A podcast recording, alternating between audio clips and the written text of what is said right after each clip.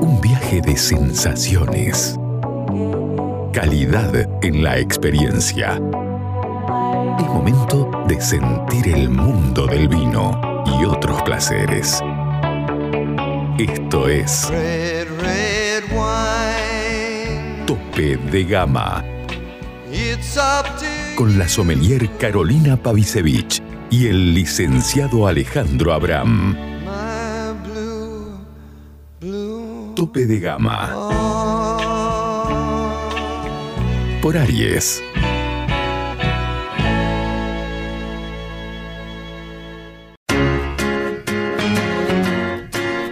Llega a Salta una nueva forma de vestir tu casa. The Linen Factory. La mayor calidad y fibras naturales en fundas de edredón, cubre somier, todo tipo de cortinas, manteles y más.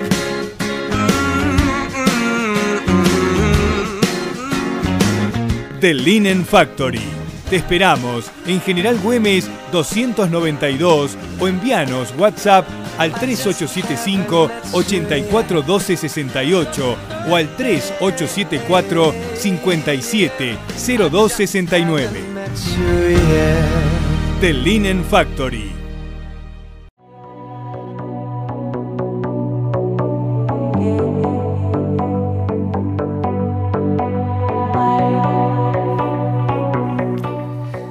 Bueno, son las 20 y 31 y estamos aquí en Tope de Gama. Recordamos nuestras redes sociales, Tope de Gama Salta en Instagram, Facebook, eh. Twitter y Threads, en todas, digamos, básicamente. Y además, si, nos- y si quieren escuchar nuestros contenidos, eh, estamos en Spotify y en todas las plataformas de podcasting como Tope de Gama Vinos en Radio. Y esta entrevista que estamos por hacer ya va a estar subida hoy a la noche seguramente. Eh, estamos en comunicación con Mariano Gensel. Él es el jefe de enología de cerveza berlina y además el enólogo y dueño propietario de, de la Inconsciencia Vinos. Eh, ¿Estás ahí, Mariano? Alejandro, Carolina, ¿cómo están? Buenas tardes por ahí buenas por noches. Salta. Un gusto. Un gusto. Eh, primero que nada, bueno, digo, jefe de enología de cerveza berlina, ¿no? Entonces, explícame cómo funciona.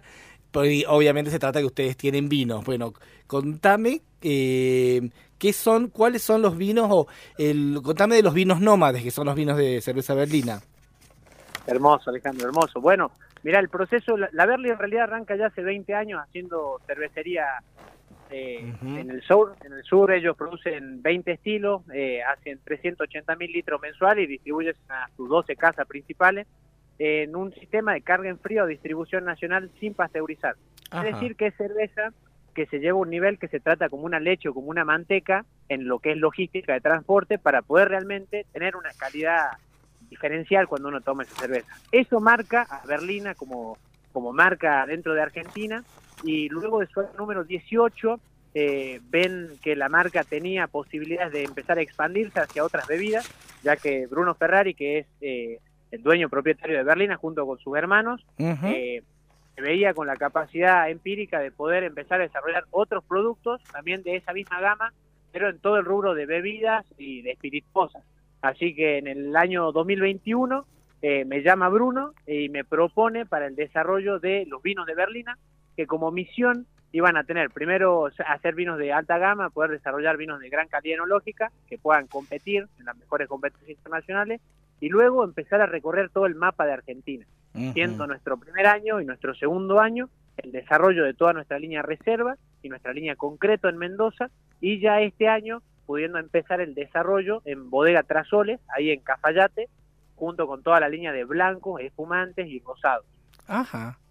Pero Mira. Qué interesante. Bueno, a la audiencia le contamos, ya el nombre Berlina ya les debe sonar en, como mucho, ¿no? Porque Berlina es una pyme, orgullosamente argentina, Sí. eh, viene con una impronta patagónica y ya está en todo el país, como vos dijiste. Yo lo he tenido oportunidad de, de ver, eh, bueno, y de, de gustar esta cerveza en Río Cuarto, Córdoba, y bueno, también está en Buenos Aires, pero ahora la impronta son los también.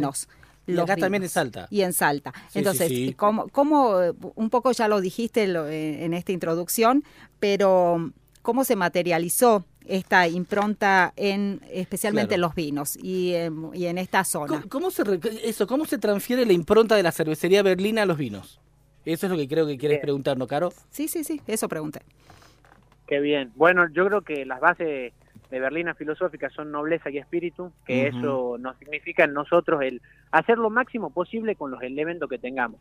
Dentro del tecnicismo que se buscó en esta nueva línea de vinos, hubo que arrancar por el principio porque para ser respetuoso con la historia, siendo una de las cervecerías de prestigio más importantes de Argentina, tenía que buscar un horizonte muy claro a dónde iba a incorporarse con esta calidad de vinos. Entonces, se eligió en un comienzo la primera región vitivinícola histórica de Mendoza, que es Maipú, más precisamente la zona de Barrancas, donde se empezó todo el desarrollo geográfico de los vinos de Berlina, buscando esos suelos aluvionales que fueron los primeros dentro de, de nuestra zona más importante, Mendoza, y Mm. luego siguiendo y por consecuente llegando a Cafayate en el gran desarrollo de blancos y rosados. Pero la impronta de Berlina fue siempre encontrar la tierra adentro y poder desarrollarnos dentro de lugares y espacios donde podamos hacer el terroir realmente, eh, ponerlo en alto y reflejarlo, donde se vea el suelo, donde se vea el clima, pero que no dejamos de lado lo que es la intervención humana y la cantidad de personas que pasan entre lo que es manejo de viñedo, asesoramiento agronómico, ingreso a bodega, disposición dentro de bodega, que es todo un equipo que traza bajo una filosofía de nobleza y espíritu que se ve en el día a día, se refleja en el producto final y toda nuestra impronta nace de poder reflejar esta tierra. Claro. Bueno, contanos eh, qué varietales eh, están produciendo y especialmente ustedes hoy se celebra el Día Internacional del Cabernet Franc. Contanos sobre tu Cabernet Franc. Qué bien. Bueno, ahí nos dividimos en, en- hay dos grupos de Cabernet Franc. Sí, Este- esta que este es el blend, que es un blend de zonas. Maipú. Hay un blend de Maipú eh, y Valle de Uco, que eso pertenece a la línea reserva de la inconsciencia. Sí. Este es mi proyecto personal y ahí, Sí. bueno, tenemos un highline que es eh, la inconsciencia Cabernet Franc, que es la línea de reserva de la mano de la Mm. arquitectura de Sofía Sarif, una genia de desarrollo ahí eh, en todo ese proceso. Y dentro de lo que buscamos dentro de ese Cabernet Franc, que nos los liberaron después de cuatro años de poder estar con el mismo viñedo, nos dieron la posibilidad de poder tener el cuartel de Cabernet Franc Ajá. y llevarlo agronómicamente muy fino, porque la verdad que había un equipo agronómico muy sólido, entonces pudimos regularlo a menos de 15 quintales por hectárea a cada una de, la- de las parcelas que teníamos. Eso nos dio a nosotros una fruta extremadamente concentrada con un gran potencial de guarda, no solamente alcohólico, sino eh, terpénico. Era demasiado intenso el color que tenía y el punto de alcohol al cual lo habíamos llevado que fue necesario introducirnos en 16 meses de roble francés, de tostado medio, nuevo, eh, para poder realmente redondear y darle estabilidad a un vino que hoy en día tiene un potencial de más de 25 años de guarda. Ajá. Ah, bueno, muy interesante. Eh, Mariano, vos tenés, eh, a ver, vos en tanto en tus vinos de la inconsciencia como en los vinos de eh, Berlina tenés premios, ¿no? Los del, lo- vos en los vinos de Berlina tenés, eh, son seleccionados en Vinus, ¿no? Vos tuvi- eh, participaron de Vinus.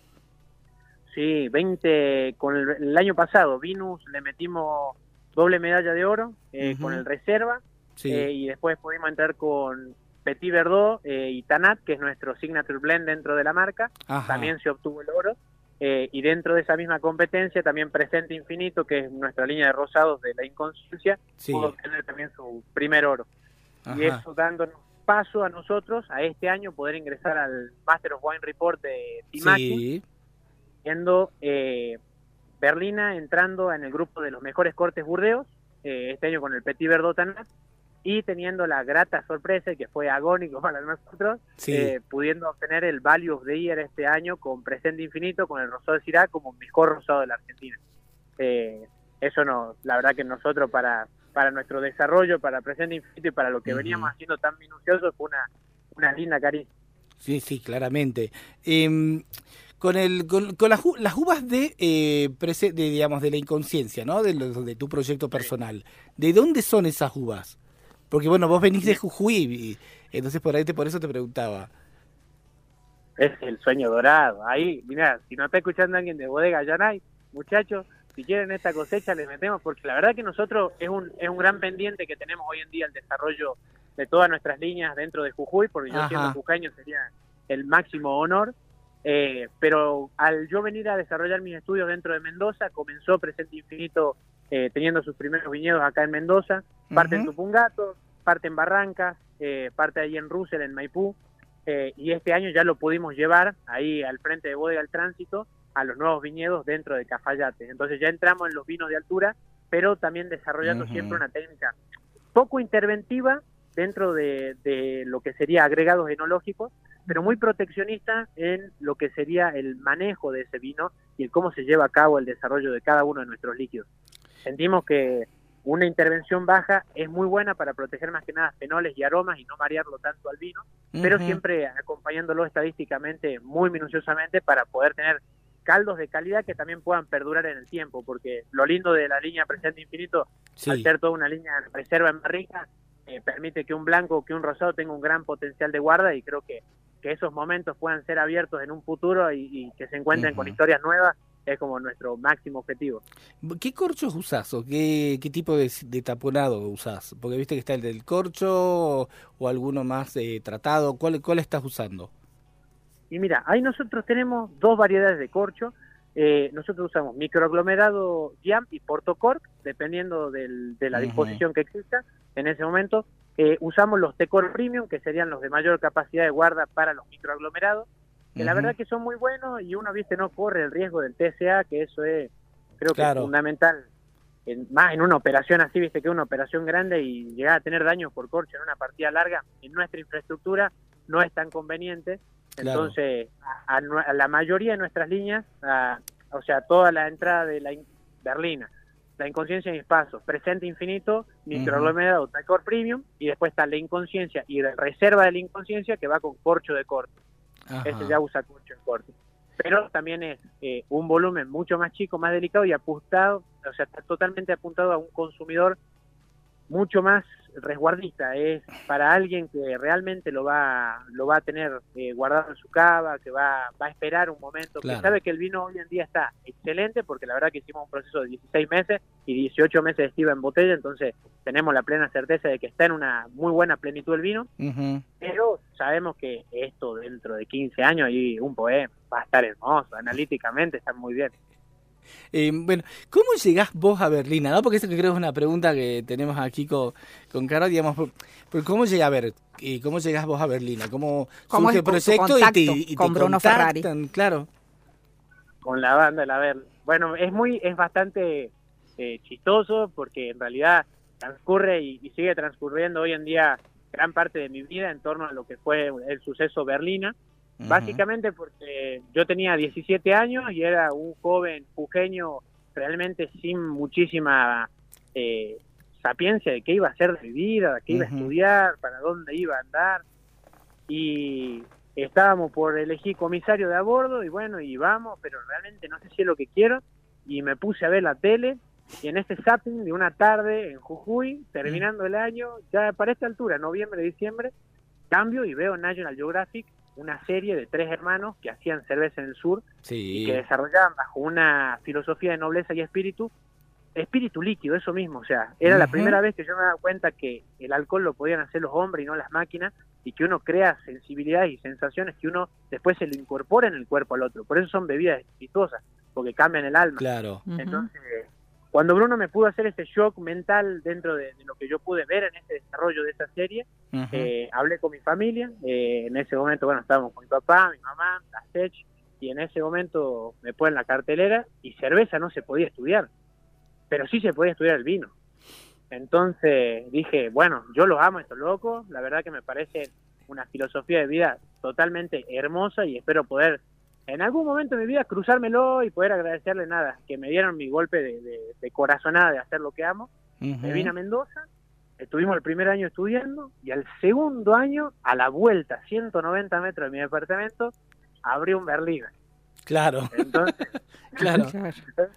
ya para ese momento, yo eh, cuando había terminado la secundaria me había disfrazado de Bruno Ferrari, o sea, yo, vieron que va uno de futbolista, uno de porrista, yo fui disfrazado de Bruno Ferrari, ya mi departamento estaba todo completo de berlina, yo ya lo llevaba, no lo llevaba en la piel todavía porque me lo iba a tatuar después, pero sí que era una filosofía muy fuerte para mí y que cuando se instalaron acá, eh, nada, empecé a tener un, un poco de relación con los dueños actuales de, de la franquicia de acá de Mendoza, que después terminé trabajando con ellos, ayudándolos en el bar, nada, tranquilo. Eh, eh, terminé mi estudio, me fui a Estados Unidos a desarrollar allá la vendimia, hicimos un par de proyectos y cuando vuelvo, yo ya era, mi nomenclatura era el loquito de Berlina, entonces Claro. eh, Bruno, me, Bruno me llama una tarde, eh, me dice el, el franquiciado, Marian, te va a llamar Bruno porque parece que quiere hacer los vinos. ¿Querés encontrar los mejores vinos de Salta a precio de bodega? Cafayate Wines. ¿Querés quesos y fiambres artesanales? Cafayate Wines. ¿Querés hacer envíos a cualquier parte del país?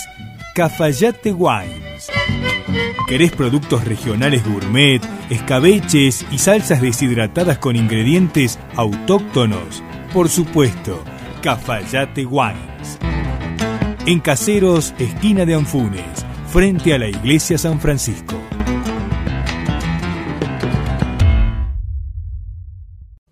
Cuando me llamó, o sea, imagínate que era que te estaba llamando tu ídolo de la infancia Claro. para decirte, che, Marian, sí sé quién sos, vos sos loco, ¿verdad? Yo confío en vos, vamos, me dice, vamos, lo hacemos, vamos, primer año línea de reserva, segundo año terminamos línea de concreto y empezamos a expandir. Bueno, listo.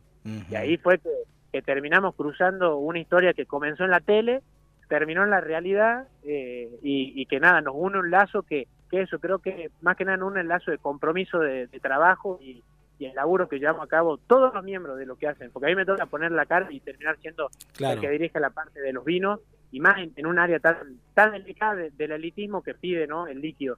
Eh, pero siempre representado bajo esos valores que para mí como joven hoy que tengo 24 es fundamental siento que eh, son son valores muy lindos porque hacen al equipo complementan acompañan fortalecen entonces te dan un marco de, de contención espiritual en el sentido de qué cosas sí tenemos que hacer, en qué esfuerzo lo tenemos que poner y qué objetivo tenemos que desarrollar, que la verdad que está muy bueno, porque como me ha llevado a mí, ha llevado a, a chicos todavía, también chicos que hoy incorporan el proyecto y verlos también bajo esa ilusión del poder crear con nobleza y espíritu es muy lindo. Vos Bueno. sabés que me parece una historia increíble la que acabas de contar, Totalmente. eh, además de muy linda, increíble, y, y transmitir toda la pasión, ¿no? Que desde tus 17 años y ahora que tenés 24, y, hiciste todo esto. Realmente acabas de transmitir un mensaje muy importante para aquel joven de 17 Sí, quizás claro. que no sabe qué hacer de su vida. Sí, sí, sí. Eh, y Ay, bueno, que se puede es soñar. algo, es algo, sí, exactamente, es algo muy posible realizar los sueños. Eh, en definitiva, es eso lo que quisiste decir, así que te felicito por este camino que tremendo. mirá todo el potencial que tenés todavía. Si con 24 años lograste todo, todo esto, ¿no? Que, que sabemos que lograste. Eh, bueno, yo quisiera hacer alusión a tu primer cosecha con Alpación. Eh, este vino Malbec, Syrah, Petit Verdot y Cabernet Franc. Eh, ¿Estoy eh, en lo cierto que fue tu primer cosecha? Sí, cosecha, primer cosecha con alto cedro, con Karim Musi, Sí. todos los vi- lo- Claro. todos los vinos de Alpación puestos adentro de la bodega de Karim porque se estaba terminando Alpación eh, y creo que fue mi primer shock de ver lo que era la industria desde adentro de lo que era pasar 18 o 20 horas dentro de una bodega para el desarrollo de un líquido en un punto donde de acá no íbamos a 30 mercados de exportación y esto tiene que quedar en un punto de excelencia absoluto. Que eso es una gran escuela y se lo agradezco por siempre a Karim Musi, que me ha Claro. dado la, la oportunidad de, de- el portón, eh, el portón, porque ver de cerca, porque después uno ve la etiqueta del pasión, que la ve súper posicionada, y lo ve a Karim también con súper etiqueta, y detrás de eso hay un súper laburo. Eso también es impresionante, el, el nivel de, de equipo que se veía en esa bodega, el nivel de esfuerzo que se veía en esa bodega, Sí. eh, son muchos aprendizajes que me, me lo han dejado marcado y que me pone muy contento porque es tan proteccionista las líneas de ellos que permiten todavía ver esa cosecha hoy en día dentro de una vinoteca. Entonces yo entro, veo una cosecha 19 y todavía está lo que pasó por las manos nuestras. Está en esos puntos la calidad del líquido. Entonces creo que nada, eh, a- Alpasión y, y Karim ha sido una experiencia única eh, y que dejan esa enseñanza más que nada de fue la primera vez que dije miércoles che si en serio queremos hacer vino y queremos hacer las cosas bien este es el camino Eh, a tal, sí. a tal anécdota que Karim cuando nada, toda la cosecha a reventar ta ta tira tira entraban kilos vino 12 15 vinos 18 vinos 60 vinos ya eran líneas por todos lados y aparece Karim ya terminando la cosecha Yo medio que iba armando, iba haciendo, acompañaba al equipo, pero era mi primer año. Sí. Entonces, viene Karim y me dice, mira Mariano, una tiza, agarra una tiza y se pone contra una pared. Me dice, ¿vos viste Karate Kid? Sí, le digo, bueno, vos lo que estuviste haciendo todos estos meses es pulir en cera. Mira, ahora te voy a explicar por qué cada cosa. Y se dio vuelta y en 15 minutos me explicó todo el proceso del vino, en todas las dimensiones. High line, reserva, no reserva, concrete line, todo. En, una tiza en una pared, en 15 minutos me dijo, bueno, ahí está, ya vení de pulir en cera, ahora ya entendés por qué pasan las cosas. Y la verdad que ha sido de un, de un avasallamiento de aprendizaje. Por eso son personas que, que te marcan para toda la vida y es muy lindo poderlos ver seguir creciendo esas bestias, porque son los que no, los que están Claro. arriba de nosotros hoy en día, que son la, la cara de la enología. Y voy a decir, qué bueno que también sean buena gente y qué bueno que a los pibes también nos den oportunidades de poder aprender de ellos y de realmente expresarnos y explicarnos técnicas que después nos solucionaron un montón y nos allanaron un montón dentro de nuestro camino. Bueno, nosotros somos otra generación mucho más chica de enología que se va encontrando con estos mundos, pero gracias a Dios tiene muy buenos profesionales y muy buenos colegas, pero viste que son más Sí. que colegas, son semidioses ya, porque es impresionante cómo llevan el punto de detalle. Claro, es, es admirable. Entonces, nada, e- eso me llevo de esa experiencia de, de gente muy humana y con muchas ganas de enseñar. Bueno, Y la, vos- la impronta de, de Bruno Ferrari es así como se lo ve, es realmente esta topadora que se lo ve en, yo no lo conozco personalmente, pero eh, por lo que transmite en sus videos, él es así realmente, porque es una topadora. Eh, mira, ma- mañana lo tengo que ir a buscar al aeropuerto a las once y media de la mañana. Ah, Y eh, le, voy a, le, voy a, le voy a contar de esta pregunta, eh, pero es una realidad. La verdad que, eh, bueno, Cerveza Berlina nace con los tres hermanos en, un, en el kilómetro 2, en el Bustillo, en un bar que producía 250 litros de cerveza. sí. O sea, y producía con un equipamiento normal, pau, pa- tirando para paupérrimo. digamos.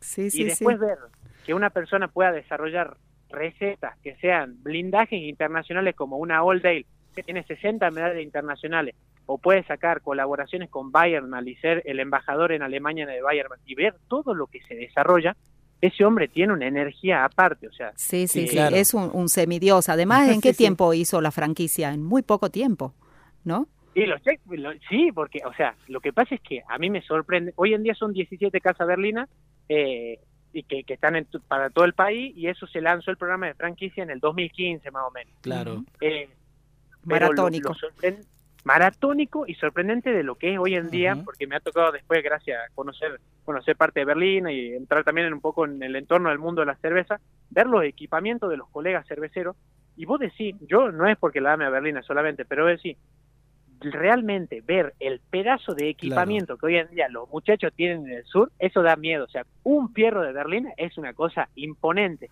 todo es imponente, o sea, se llegó a una calidad y eso se hizo a Sí. base de mucho esfuerzo nada más. Eso Bueno, está muy bueno también. Cuando lo No veas, es que- transmitile mi admiración.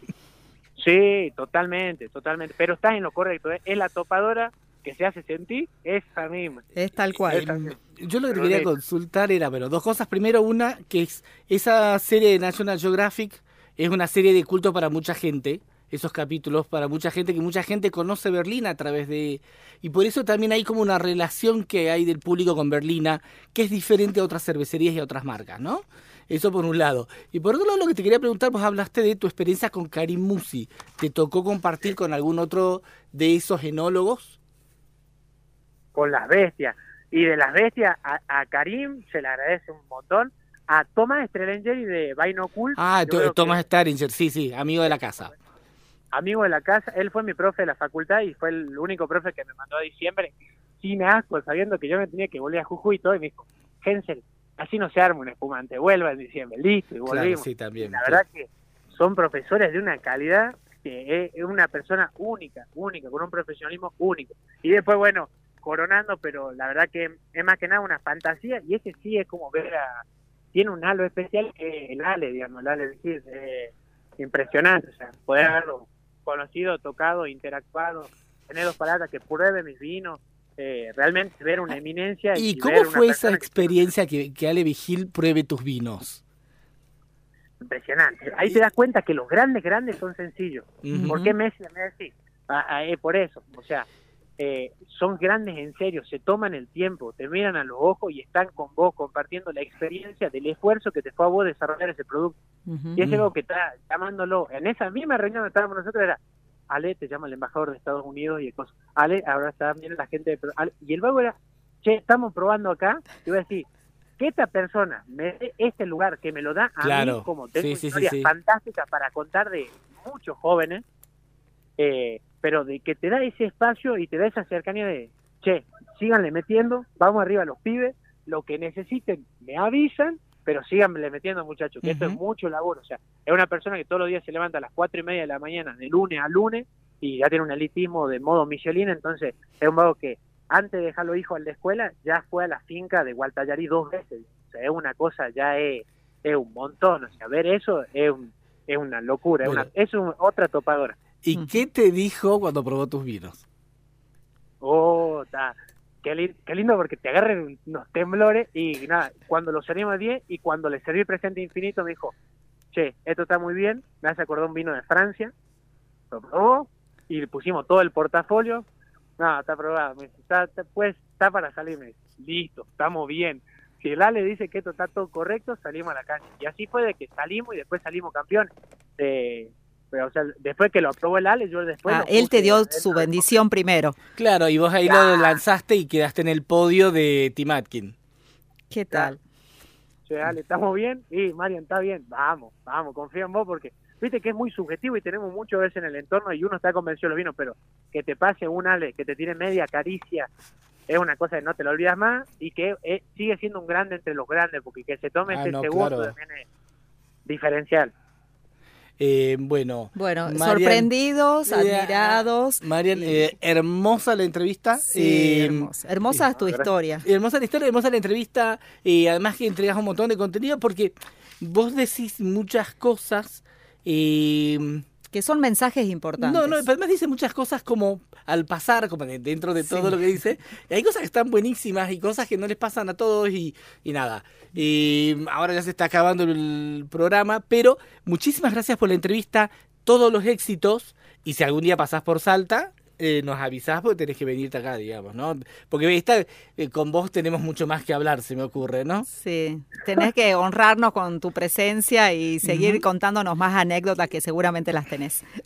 No, che, gracias, gracias a ustedes y, y totalmente, vamos a estar seguramente por Salta, pero probamos el portafolio de allá, sí, probamos algunos. Claro, sí, claro que sí, claro que sí, cuando quieras, cuando quieras. Y nuestros más sinceros saludos y admiración a Bruno Ferrari cuando lo veas. Sí, sí. Y a, y a todo tu equipo. Serán Bueno. enviados, serán Bueno. enviados. Muchísimas Dale, gracias, Alejandro. un gustazo. Gracias, Marian. muchísimas gracias. Gran abrazo a toda la audiencia. Gracias a vos. Chao, Gracias. chao. Hasta luego. Chao.